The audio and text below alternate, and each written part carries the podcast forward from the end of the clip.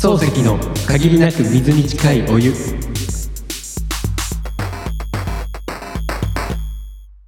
久しぶりいでやすお久しぶりです久しぶりですなんもう2ヶ月以上空いてんちゃいますそうかもしれない、前だから大阪湾みたいなところであそれ前やったっけ多分そうなんうだよ、うんん意外とそれが結構回数聞いてもらってたような気がする、あほんうまに、ん、なんかちょっと前見たら一番最新のやつが結構で間が空いてるからかなってことみんなもう待ちくたびれて同じやつ何回も聞いてるかもしれない まだ更新されへんな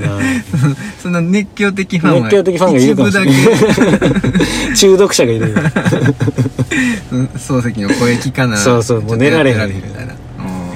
で俺たまにほんま寝る時にラジオ女の子が喋ってるラジオ聞かな寝られへんみたいな時あるあだからそういう時はなんかつけたりしてますけど、あわかるそういう人がいるかもしれないなんかあのスプーンっていうアプリしてる、はいはいはい素人がやってるやつそうそうそうあれなんかうんなんていうの結構みんなそのいい声のはいはいはい男の人、女の人が、はいはいなんかこう寝る前にあの寝る前に聞いたらなんかこう、うんあ寝落ちできるみたいなそうそうそうそう、ん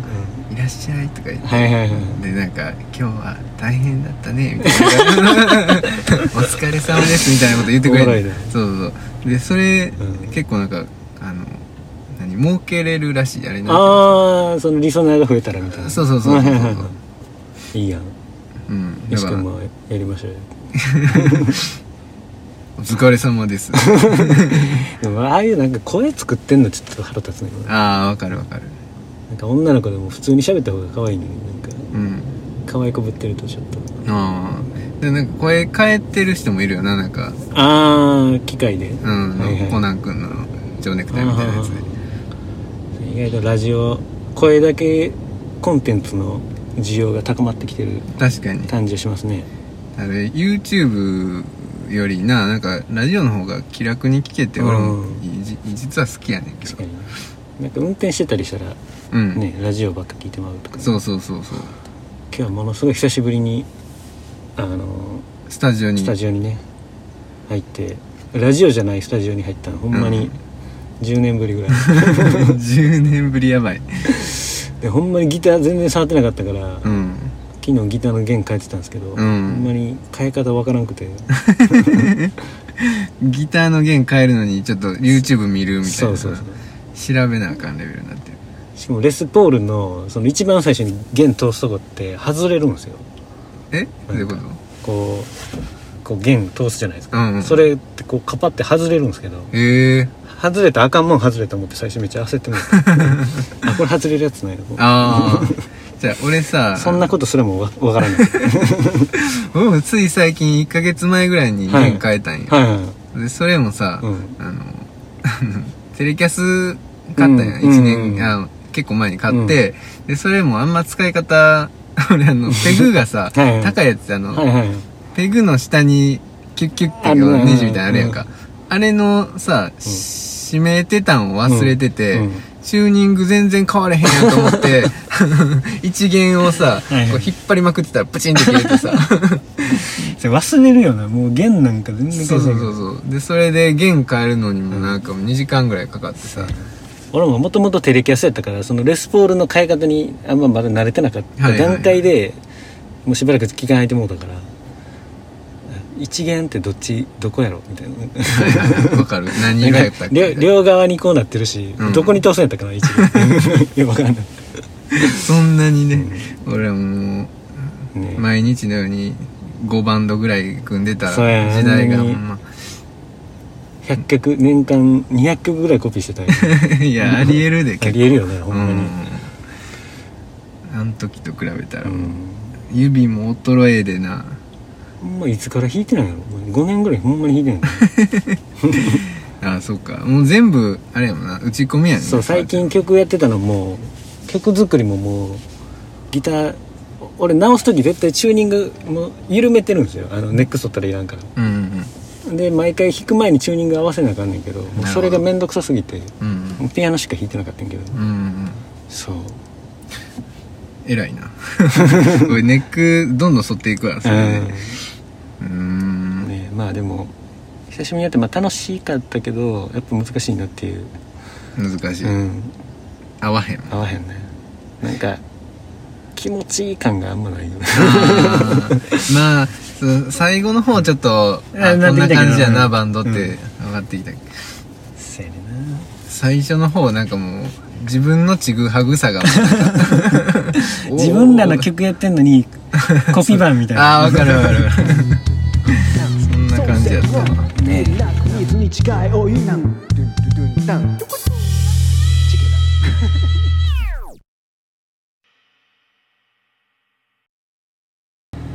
ね最近何してたんですか、最近はうね、ん沖縄行ってたお昨日までいいっすね直近ので俺なんか沖縄を舐めてた節があって さ、はいはいでかおちゃんやったら沖縄好き沖縄大好きですねもう沖縄に骨をうずめようという、じゃあ俺ほんまね沖縄 うん、何が沖縄や海外行けよとか言ってはいはい言ってる節があったんやけど、うん海外よりええやんいいでしょ 日本語の使えるビビーチリゾートですいよ、やじゃじゃでも俺は海外感味わいたいから、はいはいはいもう米軍基地とかあるあたりとかをこうずっとさまよってた、でも沖縄ってちょっともう沖縄っていう外国じゃないですかもううん、確かにな確んかにか街の景色も違うし生えてる植物も違うしあそこまで違うんやって思ったうわんうん、えな何年ぶりとかですかなえ何っと回はもう15年ぶいりはぐいらはいい、はいいいでしょ沖縄そう近いし、なあうんそうやねなんかもう心はうちなんちゅうになってしまったよそうでしょう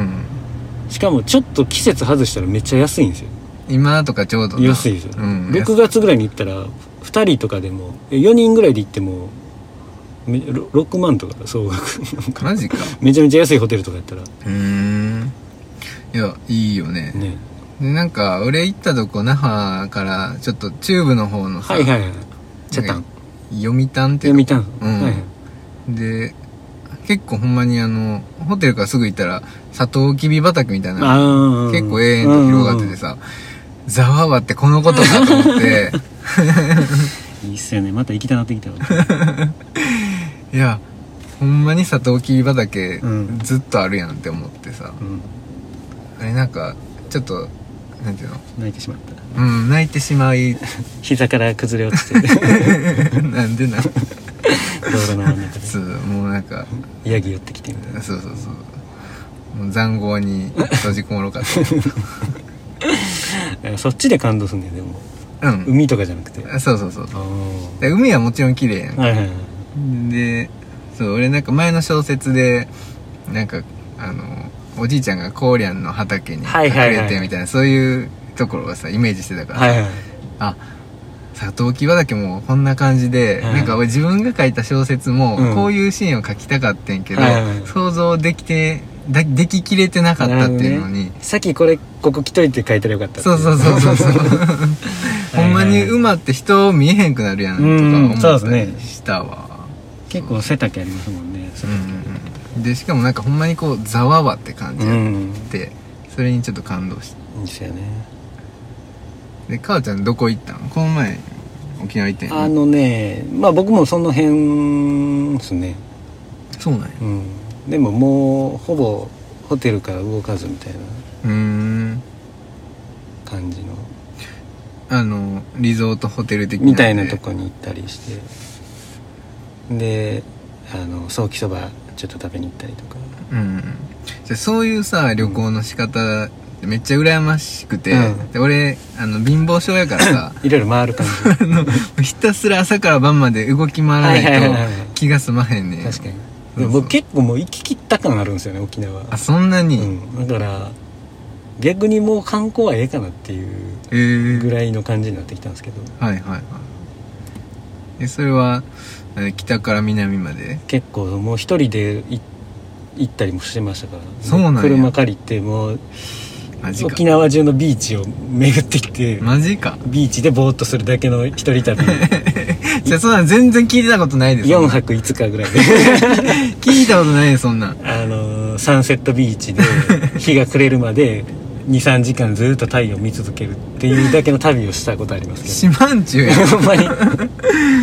ジ一人でもうあのーシュノーケルちゃうわダイビングやってほでガイドのお姉さんに手手引っ張ってもらいながらこううん行って、ちょっとお姉さんのこと好きになるみたいなエモ なってエモなるみたいなエモ なって帰ってきてそうでももう脂肪がなさすぎて水深5メーターぐらいのところでもう気水温が下がって寒すぎてもうすぐ、うんすぐ上がりたい上がりたいみた いな全然楽しんでないこいつみたいな一人でダイビングして何もうすぐ帰りたがるやんこいつすげえぐらい好きっすかね僕はマジか、うんえじゃあいどこが一番いいのなんかおすすめはおすすめはねあのミンナ島っていう島がうんちょっと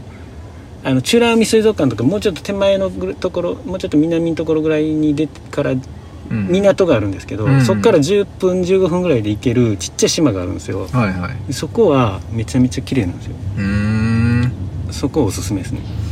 なるほどえまあそこでなんか、うそこは別にホテルとかはないんもうないですねもうただただちっちゃいほんまにちっちゃい島ビーチだけぐらいの島でえもうそこで一人漂ってこう 海入ってとかー、そんなことしてたんかしてました俺が海外でサバイバルしてる間に そうそうもう沖縄大好きっ子ですから僕えー、えなんか、うんあのほんまにちょっとやっぱ顔も違うとかさ、はいあはの沖縄人濃いとかさ、いうんなんかもう半分迷信ぐらいだと思ってたうんよ、んなんかあの言うて日本やんっはいはいて思ってたから、うんあのここまで文化違うんやとか思っ確かてにねあとその琉球王国とかの話とか、そのなんか、まあ、結構中国の、はいはい何反属国みたいな感じやった、うんなうん昔、 でそういう首里城の歴史とか学ぶとはいはいはいや沖縄ってほんま独立してんなと思ってでしょなんかそうそうそうそういそんな結構歴史的なとこも回る感じに行ったんですかでまあも首里城は今そ燃えう燃えたでしょ燃えた燃えた燃えた後のとこ行ってんけうどんで俺はそうそもそも沖縄のこと全然知らんかったはいかはいらはいそうちょっと勉強していったらねで俺も沖縄住みたいなと思いながらうんまあ今年も2回ぐらい行って行くたびにちょっとどこのマンションとか借りて住もうかなとか思いながら行くんですけど、うんなかなかやっぱ住むのと旅行で来るのはちょっとちゃうやろなっていうのなんか暮らすのはちょっと大変そうやね生活できないらしいよなね給料安くてが、とかう言っんてだから大金持ちになって遊びに行くぐらいのうん感じかなっていそうやな、お金持ちになって別荘買うぐらいそうそうそう島田紳介パターンね でまあちょっとそのチェーン展開した店をはいはい沖縄に出店するぐらいの感じで、寿司長谷川み たいあなるな紳介さん長谷川公彦っていうかせやせやせやせやそうそうそうかよしくも沖縄の魅力がいやー分かったわちょっと沖縄にはやられたわ、よしくんなんかそういう南国とかよりパリとか、うんなんかそういうほヨーロッパとかそうそうそうそういう方が好きなんかなと思ったんやけどもうなんかあの自分もうすぐ死ぬかもぐらいの旅の方が好きで、あちょっとこう刺激的な感じ、あもし移住するとしたらうんハワイかパリやったらどっちですかパリやろマ ジ俺はパリハワイやねボンジュールムッシ ューそれパリもいいねんけどなうんでなんかその年齢を減るごとにさ、うんちょっとこう人生のステージ上がっていくやんかはいはいはいだからなんかこう視点が広くなるとさ確かにね見方も変わってくるというかそうそうそうそうだからまあ全然普通のサラリーマンやけど、うんそういうことをししてる人がいるって言ってなんか、うんうんなんか自分もそういう生活を想像できるようにだけはなったよな、確かうんなんか視点広なったら今の暮らしだけじゃない暮らしも見えてくるといううかんうんなんか俺転職なんか昔働き始めた頃は考えられへんかったけどうんう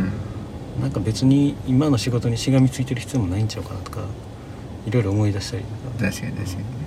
にもう最近はもうほとんどトレーダーになってるからなそうそうそうほんまに夜中い1時3時5時ぐらいに起 きて株価チェックしたりとか あの時差があるからそうそうそうそうなるほどそうやねん日経平均ばっか気にしてるのないや日経はやってないやってないうんもう海外に日本は終わると思ってるはいはい せやなハイパーインフレで終わると思ってるんでいやさっきかわちゃんのその話をずっとそ聞いうてたそからうそうまあそやなお先暗いからな日本は俺最近小説とか一冊も買ってないですけどそういう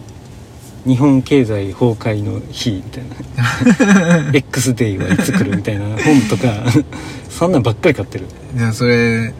なんかさ、うんどうどう思うなんか俺はやっぱり日本って強い国であってほしいっていう願いが結構あって、うん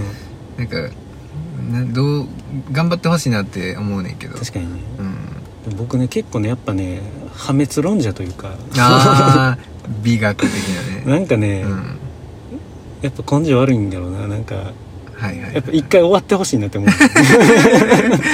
いやあ分からんでもないけど そうなんか、うん世界中みんな一回苦しんだらええのになとか思うんはでいすよ、はいはいはなんいかみんな幸せになってくれっていう気持ちももちろんあんねんけど、うん心のどっかで一回ものすごいひどいことになってほしいなっていうあーワクワク感というか、核戦争レベルのそうそうそうもう、うんだ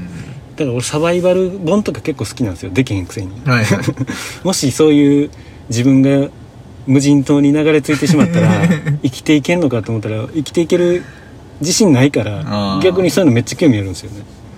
確かにタフさというかやっぱりわかるわかるななんかさ今でもウクライナに傭兵はいはいはい志願で行ってる人とかいるやんかでなんかもうあの怪我して帰ってきてる人とか、YouTube のやつとか見てたらさ、なんで行くんやろっ確かにて思うけどいやでもやっぱ憧れるよそうなめっちでゃかっもこいいよ日本もさ、うんその南海トラフで大地震になって、うんもうぐちゃぐちゃになるかもしれんやんうんほんでロシア中国に攻め込まれてぐちゃぐちゃになるかもしれへんやん、うんでその辺のことをほんまにリアルに想像したら結構なサバイバル状態になるじゃないなですかるなるでそこでもう家族を守って生きていけんのかってこと考えたらもうめちゃめちゃ恐ろしいんですよ僕わかるでもちょっとだけワクワクするんですよなんかわかるで日本人ってその2つのリスクは、うんほんまに数パーセントぐらいはちょっと意識してるじゃないですか、うんなんか家の家具倒れへんようにじゃあちょっとこれつけとこうかなとか、うんあの防災グッズちょっと準備しとこうかなぐらいの気持ちあるけど、うん日本でハイパーインフレが起こるって思ってる人ってなかなかおらんですよね、うんうんでもハイパーインフレってなったら結構戦時状態ぐらいかなりの大混乱になるのなるやろなでそれに向けて全然やっぱ準備してない人がいっぱいやけど、うん俺はもう準備してるんですよだからみんなが苦しんでる中俺は大丈夫やと思う全部ドル建てでもってそうそう 日本がもう円が紙くずになってもドル決済もできたり、うんうんうんもう俺ビットコインも買おう思ってるからビットコイン決済できるように準備しとこうと思ってるねえまあどんなバンドマンやねんだからちょっとそういう崩壊する時がちょっとワクワクするちゃんとお前だけ準備してるからそうそうそう、いやでもな、うんあのそれは必要最低限としてうんしとかなあかんとそう思そうそうでももう結構みんな、うん俺友達とかに「日本ハイパーインフレの可能性あるで」って言ってもめちゃめちゃわ笑われるんですよ、うんそんなんありえへん日本がみたいなうんでも何をもってお前はありえへんと言ってんのみたいな日銀の財務状況とか決算書見たことあ んのあって笑ってんねやったらいいけどうんないやろとうでんもみんなやっぱ漠然とそういう大混乱は日本では起こ起こらへんとうん思った時にやっぱり東日本大震災みたいな、はいああいう怒涛の土級のやつがあって、うん初めてみんな気づいて変わろうとするから、うんそうハイパーインフレはありますよよしかあるよなまあ可能性としては、ねでもほんまに何が起こらんってことはもうないもんなそうそういやほんま今から激動の時代やろうし、うんちょっともう俺はもうそのさ最近ほんまにハイパーインフレのことを1日に23時間ぐらい考えてるんで すハイパーインフレで頭がいっぱいなんですよねそれもなんかトランプのあの革命待ちみたいなそうそうそうなんかしかもねハイパーインフレのいいところってね、うん地震はもう避けようがないじゃないですか自然に起こされるし、うんで戦争は、まあ、今日本は攻めに行かへんから攻められて初めて起こる、うん北朝鮮のミサイル落ちてうん起こるけどハイパーインフレは国民が起こすんですよ自分たちで、はいはいはいもう自分たちの財務状況が悪い政治家ほったらかしとかうんそういう放満財政を許したツケでハイパーインフレになるんですよねうんなんか国民が自らやってきた政治選択のせいでうん国民自ら苦しむことになるうんでもその苦しんだ先にハイパーインフレってインフレ税ってインフレは税金やっていう人も多いんですよほだから人々は払う金額増えるけどううんそんだけ納める消費税も増えるからうん物価が上がるイコール政府の税収が増えるうんな俺らは余計に生活苦しいけど税金を多く払わなあかんうんな政府は今の1ドル110円時代の借金が1ドル200円時代やったらもう円の価値が倍ぐらい違ううんのに借金の当時してた借金の額は増えへんからうん借金はものすごい勢いで目減りしていくとはうんだからハイパーインフレで得するのは政府やねうんうんだから政府の借金が帳消しになったら今度は未来はものすごい綺麗な日本で再出発できるっていううんなるほどねハイパイフレは世界の終わりであり始まりの、始まりでもあるんですよあのセカンドインパクトみたいな感そうじそうそうそうとかあとあのあれあのナウシカで言うそうなんか、 んだから終わりであり始まりである希望地獄であり希望であるっていうところがはいはい、はい、すごい俺はロマンを感じてるわけねだからこのもう今政府に10万円ずつ給付金もろてもうもっとくれもっとくれって甘えるばっかりの国民に、うん一旦お灸を据えるんやけど何の罪もない子供たちには俺らが苦しんだ分綺麗な日本を明け渡せると思 うともう希望でしかないなと思うだから一刻も早くハイパーインフレ来てほしいとまあでもそっから辛いですそようだからなんかあの日本のがもうなんか自給率全ての意味で100%やったら、うんそれで綺麗になってもう一回一からスタートってできると思うんだけそどうなだねだからその海外の依存とかをちょっと少なくしとかないと確かにだやかっら今の時点でハイパーインフレ起きたらもう多分日本は略奪とかぱり、うん人殺しとかもう外人相手のセックスワーカーとか、うんそんなんが増えるかなりの混乱期になると思うんですうよ、んでもそれを乗り越えるとあとはもう戦後のなん ていうの急発展してきた日本がまた取り戻せるっていうだ第二 次そ行うだから動自経分ら済成で長もはいう原爆落とすようなもん、なるほうどねんでもそれでもう日本人ってそういうのがショックがないと変われへんから、うんそういうショック起きてもうしかも国民が自らハイパーインフレを起こしてうんで一回傷ついてまた大復活するといやそれこれで日本がまた経済大国にこれを経たらなれるかなりの絶望を味わわなあかんやそうでもその絶望の先に希望があると思った らつ いやいやな 僕はそれにもうすごい惹かれるんですよ俺その絶望の中でかわちゃんと俺が生き抜いていけるかどうかは不安でしかないんだだから俺はそのためにドルを今蓄えてけどうんもしかしたら1年ぐらいちょっと海外に逃げてはいはいはいで日本が日銀が潰れて新日銀を立 てて新しい渋沢栄一がもうい一万円札がうん新しい日本の通貨や、はいはいはとなった頃に帰ってくるといもうそれで小説書 けよいやだから俺なほんまにあのそれを言うてるメインの人が藤巻武先生っていう,、うんうもうん20年前からそのことを言うてて、うんもう狼少年やと、うんみんなにバカにされ続けてる人がいるんですけど、うんようやく今ちょっとそれが現実を耳を帯びてきたっていうことでなるほどちょっと僕はその先生の本とかをいっぱい買ってるんですけどうん安倍工房とか読んだ時ぐらい僕にとっては衝撃やってる、ねへえハイパーインフレが日本で起こるぞとうん俺はそんなこと全く知らんかったからうんそんな確率ゼロやと思ってたから、うんそんなことが1%でも2%でもこの日本に確率としてあるぞって言われたことがもうすごすごいショックやって、うんでも先生はそれが過ぎたら実は大会大復活の一歩でもあると希望でもあるんやと思ったら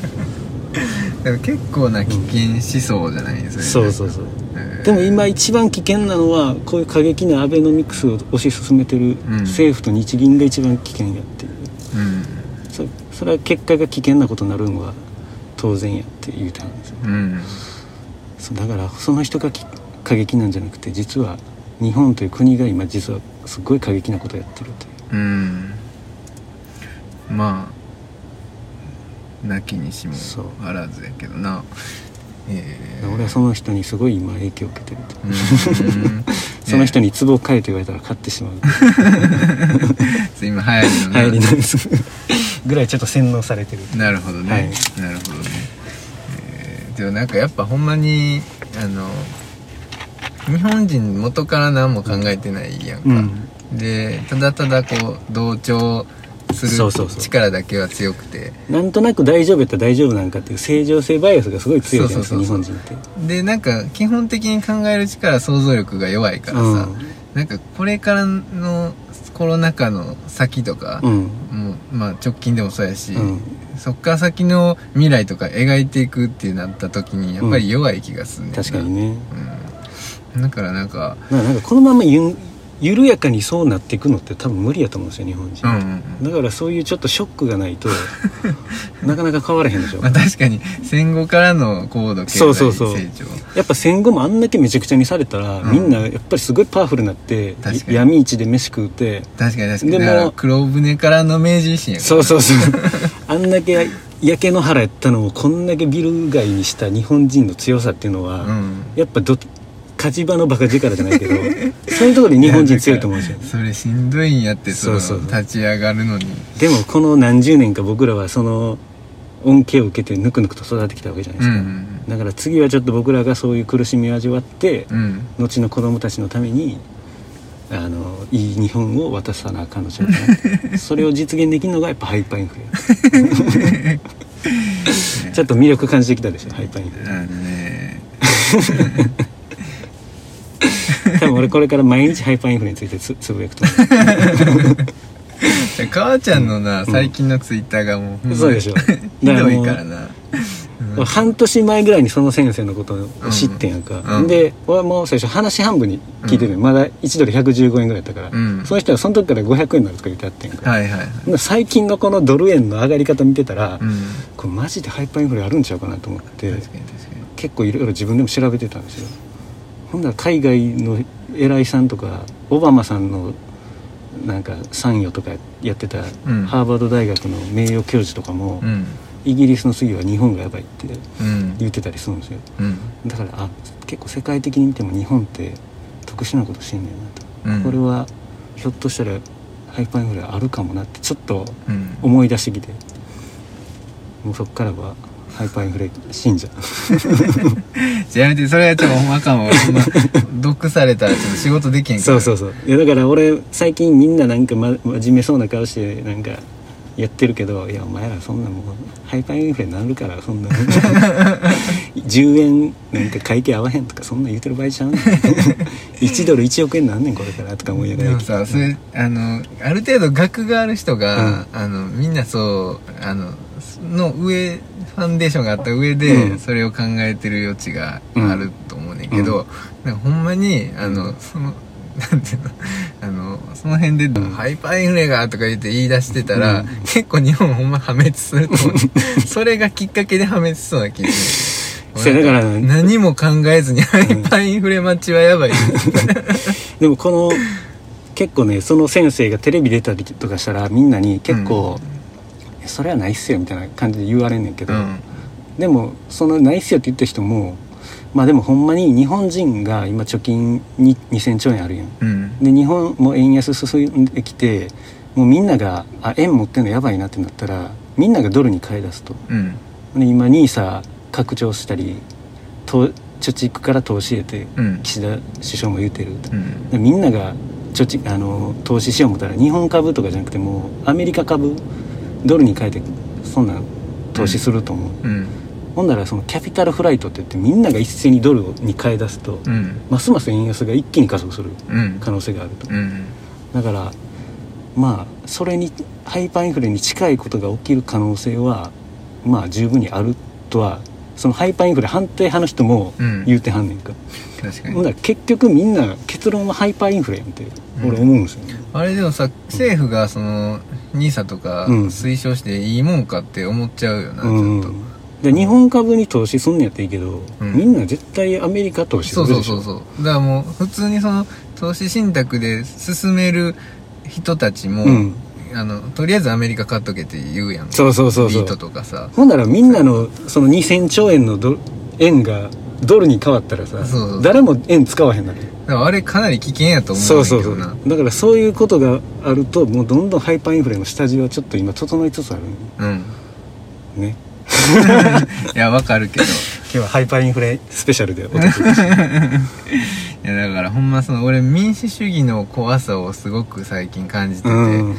あのいやだから今のこう激動の時代にさはいあの庶民に考えさすのってもう無理やと思う確かに俺もね、うん間接民主主義じゃないですか日本は、うんうんでスイスとかは直接民主主義で、うんかなりあのーな住民投票とかもはいはい回数も多いとうんで俺もそういうふうにすべきやと思ってたんですよあー言ったらマイナンバーを通じてなんかもう電子投票できるようなはいはいはい時代にして、もうことあるごとに国民投票してこういう方針でいこうとか、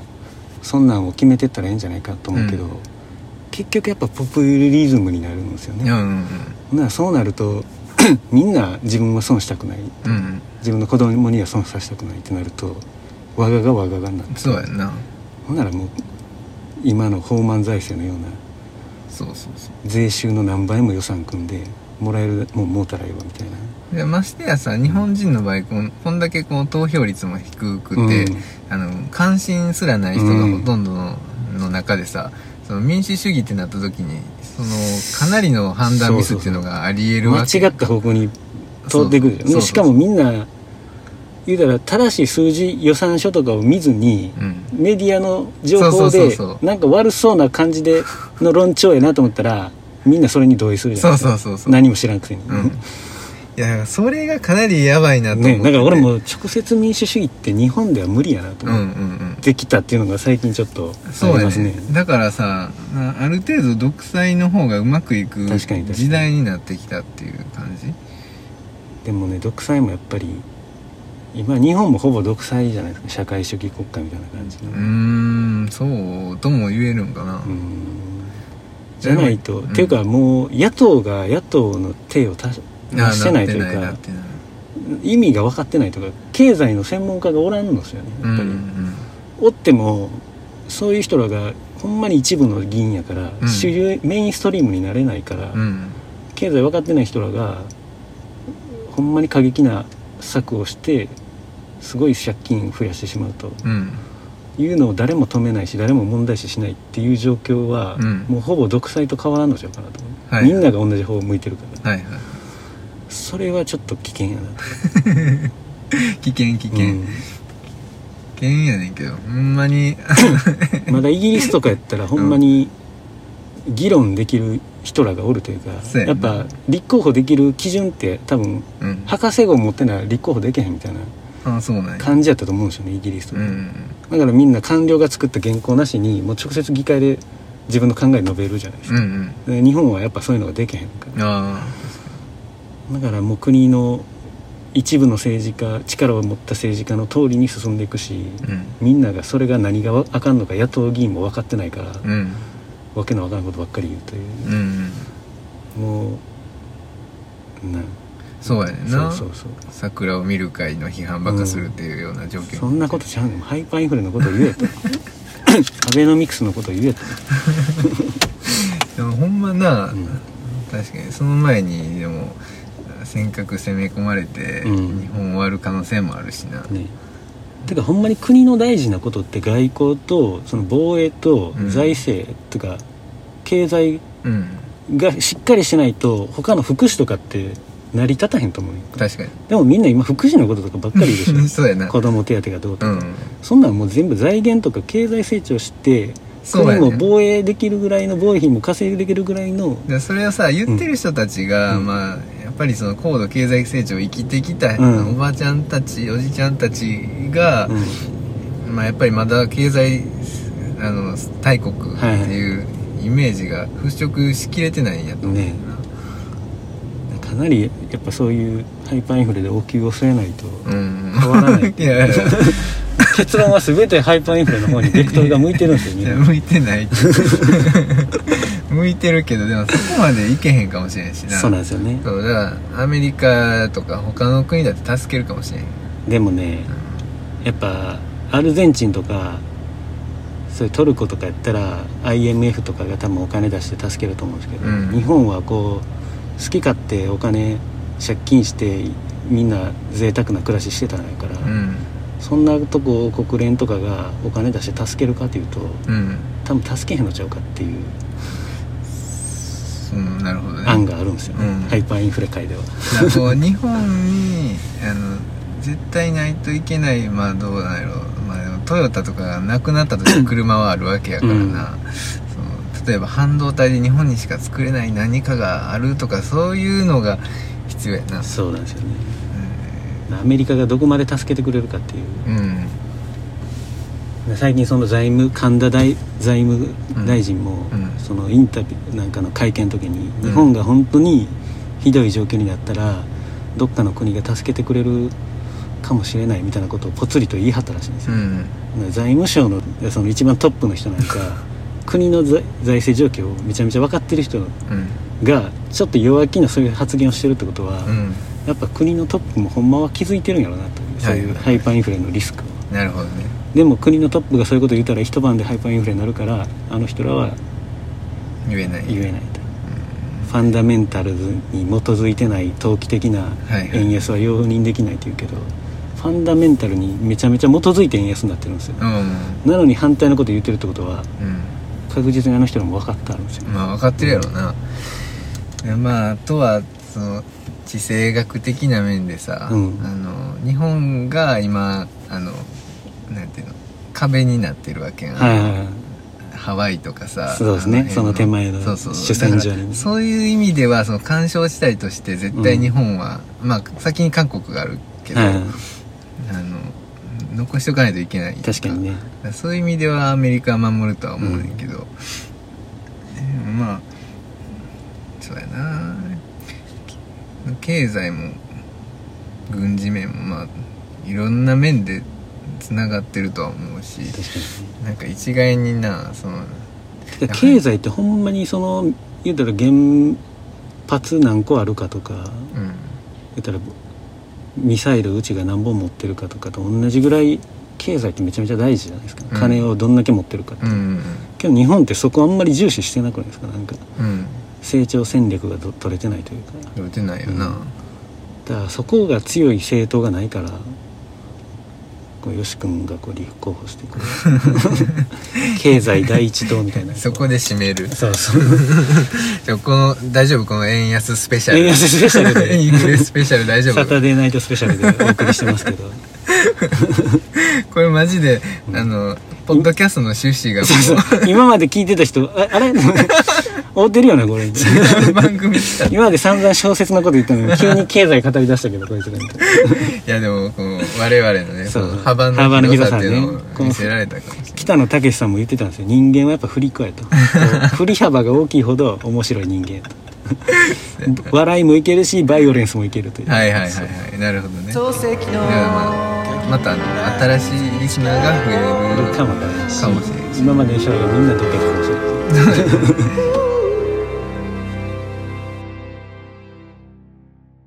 ということではいお疲れさんでしおた 疲れ様でしたどうですか最近僕ね1週間に3本4本ぐらい映画見てるんですよねえ見てます最近ー、見てない全く見てない小説とかもは読んでえるー、小説は結構読んであほんんまねにうんもう映画がやっぱこう手っ取り早くてねうんいいんですけどね、うんなんかその「ディア・エヴァン・ハンセン」っていううんのが映画見たんですけど、ねうんそれはなんかその少主人公の少年がこう自分に向けて手紙書いててうんそれをたまたまなんかいたずらっ子みたいな人に取られたんですよねうんでいたずらっ子の人がそれ持って帰っちゃって「お前何自分で手紙書いとんねん」みたいなうんでもそのいたいいたずらっ子みたいなやつはなんかちょっと変なやつでもうなんか自殺したんですよで親が悲しんでんけどその主人公が書いた手紙を見てうんうん主人公は自分に向けて「ディア・エヴァン・ハンセン」っていうエヴァン・ハンセンっていう主人公なんですけど、うんに向けて手紙書いたのをそのいたずらっ子がエヴァン・ハンセン君に書いた手紙やと勘違いしてへえ「あなたたち親友やった?」みたいな「もっと話聞かせて」って言われて、うんで親友でもないのにこうちょっとずつこう嘘ついていって、うんまあその親のためにあのし親友でしてみたいなあの,、あの子いい子でしてみたいなのがんだんだんエスカレートしていって、う二ん人で公園行ってとかなんか言うてたらそれが嘘だってバレるっていうほうのをなぜかミュージカル調でやるっていう映画やったんですよへえ結構わけわからん そうなわけわからんでしょこのテーマでミュージカルやるみたいな、うん 普通愛のなんか冒険の話を、うんなんかディズニー系のやつをミュージカルでやんねやったらわかるけうど、んうんそんな話をミミュージカルでやんねやみたいな、へえしかも全然良くなかったんですよ そうなんやそれがなんかめっちゃ頭に残ってるってあーえ B 級映画って感じ B 級なんですかねなんかもうみんな歌はすごいうまかって音楽もいいんですけど、うんやってる内容がしょうもなさ すぎて あんま深くもないそうそうただただ嘘ついちゃいましたみたいななんかへなんかめちゃめちゃ不思議な映画を見たってえいう、へうんっていう話 えなるほどねいやでも映画はね、うん見たいんやけど時間がなくてな最近そうねでもな小説やったら結構ちょこちょこ読めるあおーの電車とかでさ最近おすすめはちょっと待ってよ最近俺何読んだっけな最近読んだのは